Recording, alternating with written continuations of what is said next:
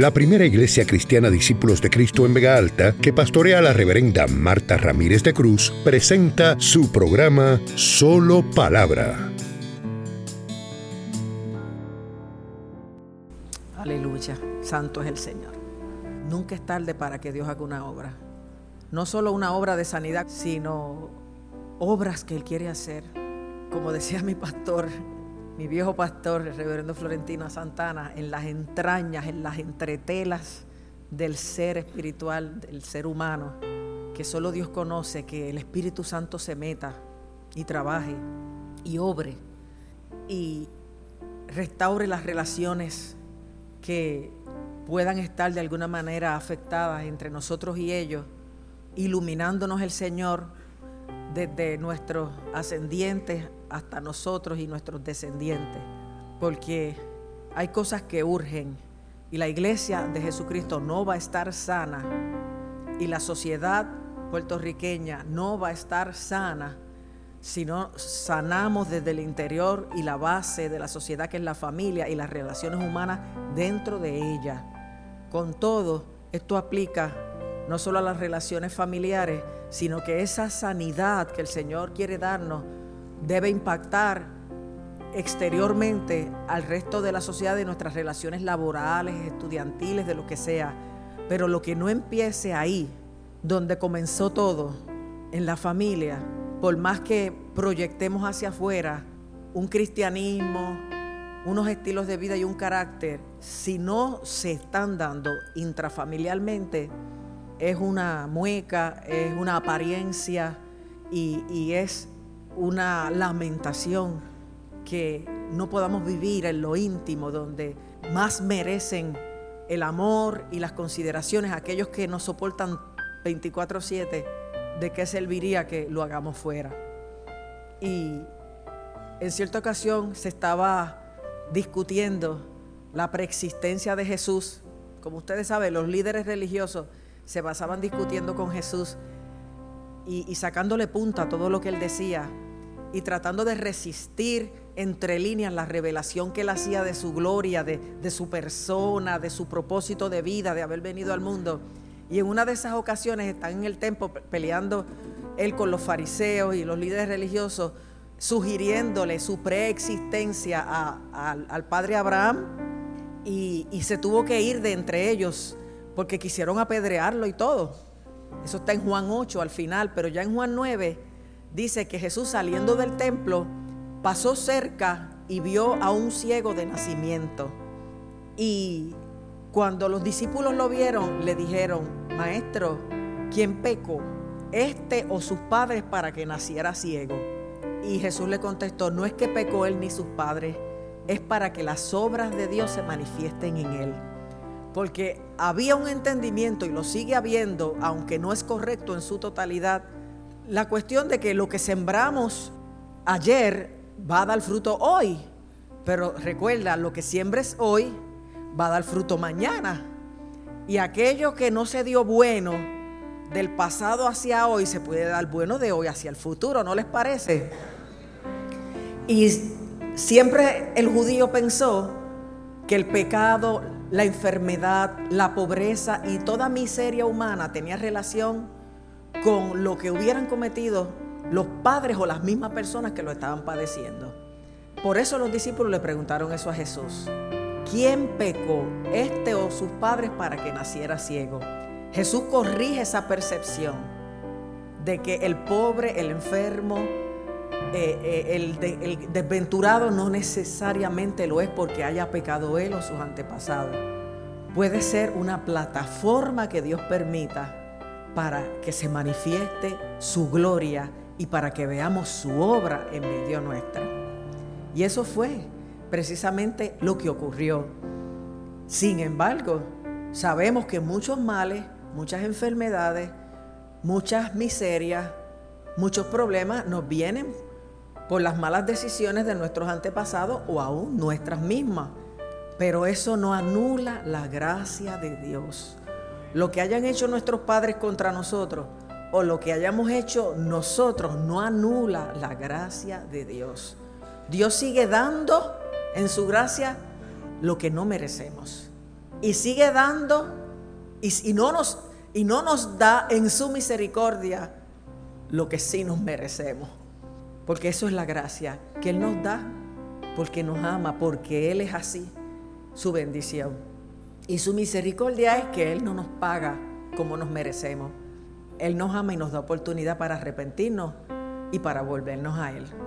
Así que Jesús le dice, no, esto no se trata de pecado, esto no se trata de herencia de maldición, ah, esto no se trata de quien sembró para que se cosechara hoy, aunque esas cosas ocurren.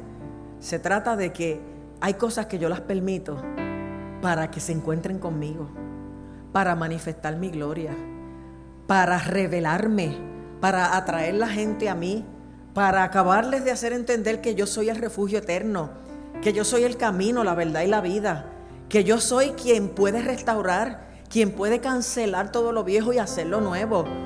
Tanto dice Pablo que si alguno viene a Cristo, nueva criatura es. Las cosas viejas pasan y todas son hechas nuevas. Y sabemos que en el momento en que creemos para salvación somos perdonados y salvos. Pero esa restauración de todo nuestro ser para que todo sea hecho nuevo es un proceso de toda la vida, no es instantáneo.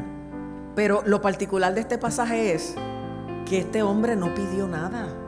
Este hombre estaba en el lugar oportuno, en el momento oportuno.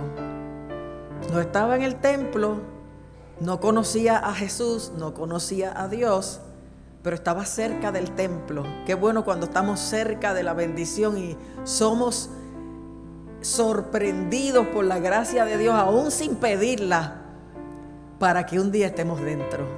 No solo del templo, sino de su reino, aleluya, de su familia, de su redil, y participemos de todas las cosas lindas y maravillosas que Dios tiene para todo ser humano, pero solo las disfrutan aquellos que creen, aquellos que vienen aquellos que responden a esos acercamientos divinos, a esas sorpresas del amor de Dios y de la gracia de Dios, para que le conozcamos.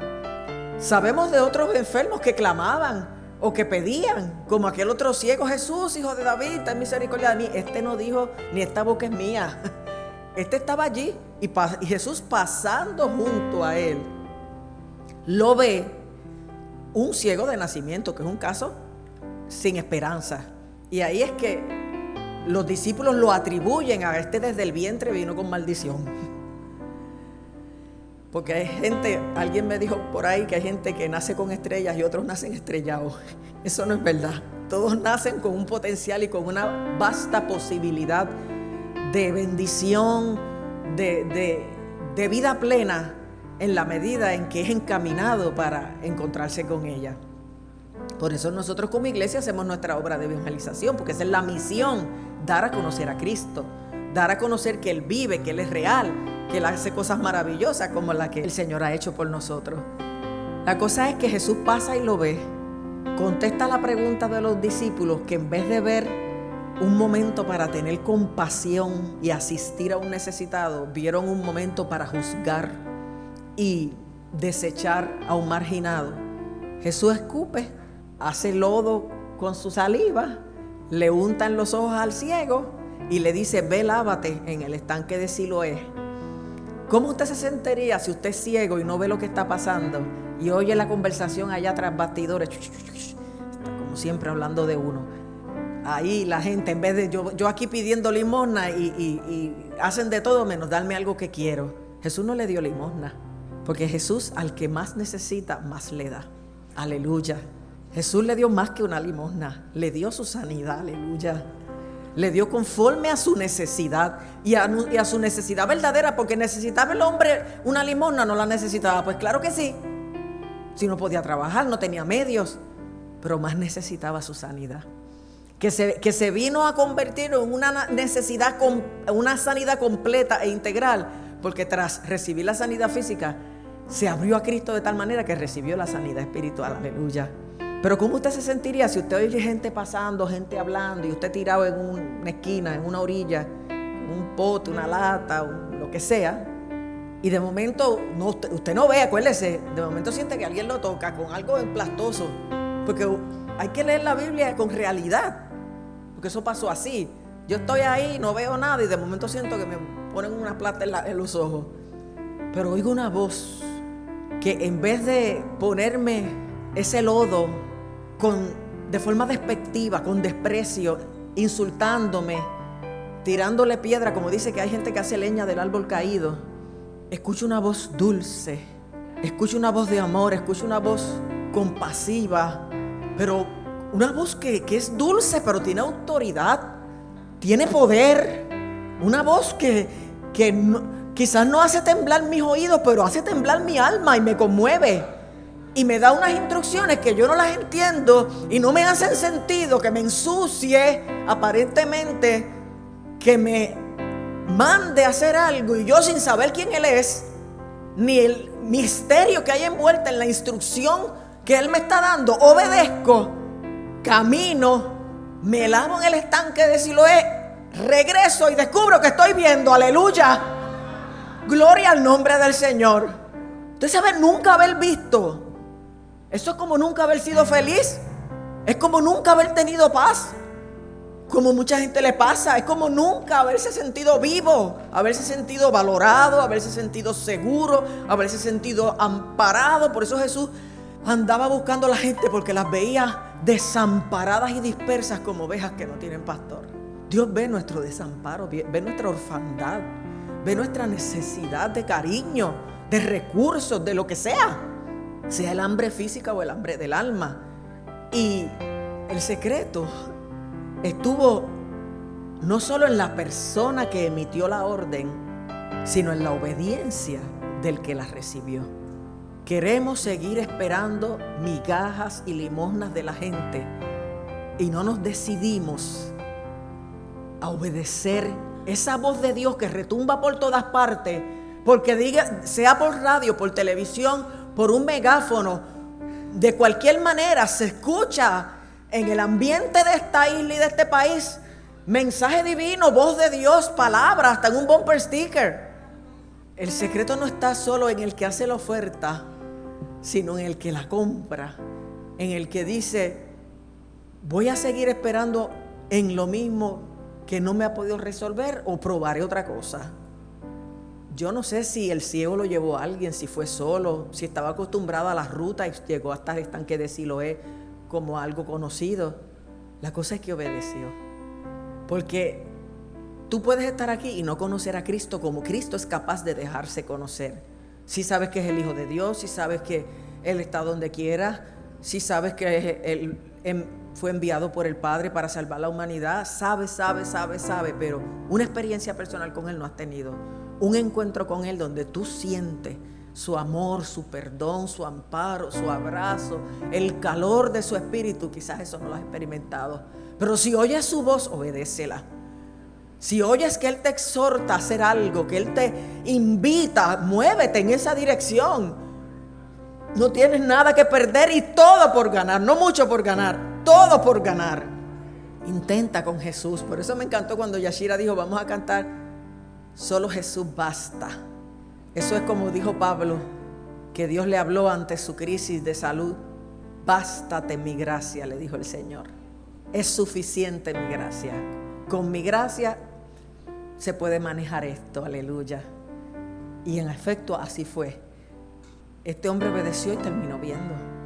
¿Sabes que ver luz, ver colores, ver gente, asociar imágenes con voces, asociar lo que palpé con figuras visuales, esto no es cualquier milagro. Como no es cualquier milagro que el Señor abra tus ojos espirituales y tú por primera vez te des cuenta que tú nunca has estado solo ni sola. Que se fue esto, se fue el otro, pero Dios está ahí, siempre ha estado ahí. Siempre ha estado ahí para ti. Y esas veces en que crees que tuviste suerte o en que, o en que crees que alguien te ayudó por carambola o te sacaste un premio, te ganaste una rifa, te regalaron un billete. No, Dios siempre estuvo ahí. De alguna manera ayudándote a sobrevivir hasta que tuvieras ese encuentro que te iba a dar la verdadera vida. Aleluya, la verdadera paz, la verdadera llenura y satisfacción que solamente Él puede dar. Aleluya. El Señor quiere que tú le veas hoy como tu, como tu situación es algo que solo Dios puede hacer. Y no tu ceguera física, tu ceguera espiritual. Él quiere que veas su gloria. Aunque no lo estés pidiendo, Él ha pasado junto a ti y el hecho de que tú estés hoy aquí es que Él está pasando junto a ti. Esto es una cita divina, donde Dios te está mirando y aunque los seres humanos alrededor han utilizado tu crisis para juzgarte, Jesús lo utiliza para que veas la obra de Dios. Aleluya.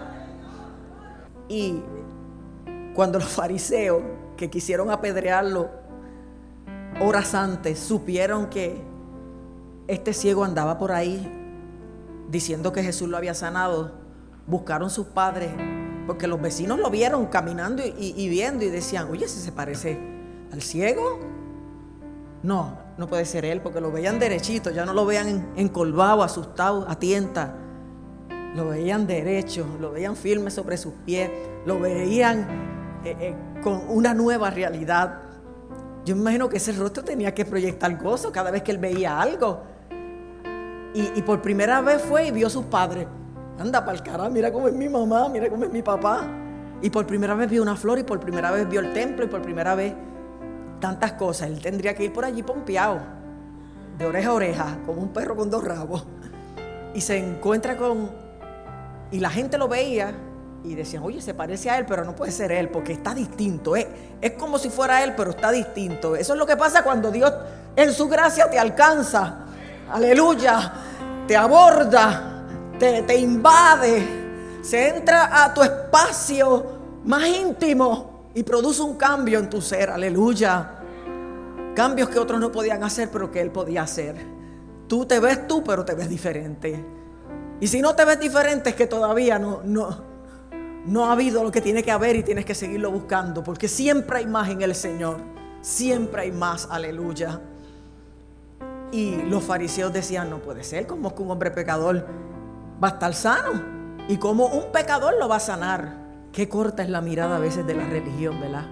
Los fariseos representaban la religión de la época, el legalismo, el fanatismo, la soberbia espiritual, el creerse mejor porque guardaban una ley, porque hacían buenas obras. Pero ¿dónde estaba el amor y la compasión? Eso es lo más importante. Tú puedes hacer todo y si no tienes amor, de nada te sirve. Y decían, no puede ser, él, nació en pecado. Y, y Jesús, ese es un pecador, ¿cómo lo va a sanar? ¿Quién es este que puede sanar a un ciego. Mire, Jesús es, Dios y puede hacer lo que le dé la gana. Lo puede hacer todo. No importa de lo que se trate, lo puede hacer todo. Aleluya. Aunque a la religión le reviente, aunque aquel sector de, de iglesia o el otro lo cuestionen, si Dios quiere, nadie puede impedirlo. Aleluya. Y Dios quiso tanto salvarnos a todos nosotros que por eso envió a su Hijo, para que ninguno se pierda, sino que todos procedan al arrepentimiento. Y tanto fue la evidencia de la sanidad de aquel ciego que los fariseos fueron donde los padres. Oye, ¿e-, ¿es cierto que ese es su hijo? Y que nació ciego y que ahora ve. Ellos le dijeron, sabemos que es nuestro hijo y que nació ciego, pero que ahora veo no sabemos por qué ni quién hizo eso edad tiene? Pregúntenle a él. Porque temían que los expulsaran de las reuniones en la sinagoga, como decir la iglesia. Nosotros no podemos desentendernos de lo que le ha pasado a nuestros hijos aunque tengan edad. Edad tiene, dijeron. Y otra versión dice, ya es mayor de edad. No importa la edad que tengan nuestros hijos, son nuestros hijos. Y tenemos que hablar por ellos. Y tenemos que responder por ellos. Y tenemos que sufrir lo que haya que sufrir por ellos, pero no podemos dejarlos. No podemos poner primero otra cosa, ni aún que me admitan dentro del templo, por yo amar, proteger, representar, bendecir y decir, sí es mi hijo. Y yo respondo, porque yo lo parí, porque yo lo crié, porque yo padecí junto a él. Y ahora ve por la gracia y la misericordia de Dios y quién sea ese Jesús no sabemos, pero Él hizo algo porque Él tiene, Él es mayor de edad y nunca pudo ser de otra manera. Y fueron donde el ciego y le dijeron, ¿es cierto que tú naciste ciego y que ahora ves? Porque ese Jesús es un pecador. Yo no sé cómo Él hizo algo en ti. Y le dijo, yo, lo, yo no sé quién es Él. Yo lo único que sé es que yo era ciego y ahora veo. Aleluya. Porque ese es Dios. Todavía no le conoces y ya te ama. Todavía no le conoces ni le puedes identificar y ya te está bendiciendo. Y ya está haciendo una obra en ti en los tuyos. Y ya está acercándose, aleluya. El, el, mover de su espíritu para impactarte, para sanarte, para libertarte, para ayudarte cuando nadie puede hacerlo. Y el, el ciego le dijo a los fariseos, ¿quieren también ustedes ser sus discípulos? Porque me siguen preguntando qué, que ustedes también le quieren seguir. No, nosotros somos seguidores de Moisés. ¿Se acuerdan hace unas semanas atrás que, le di, que yo les dije, ustedes no son seguidores de Moisés, ustedes no son seguidores del salmista David, ustedes son seguidores de Cristo y a su nombre gloria, aleluya. Estamos en la gracia, estamos en el nuevo pacto. Después que Jesucristo cumplió todo en la cruz del Calvario, nosotros ahora somos sus discípulos, sus seguidores y no podemos poner ninguna cosa antes que Él. Pero esos fariseos, ese, ese liderato religioso de la época de Jesús, puso primero lo viejo antes de lo nuevo de Dios.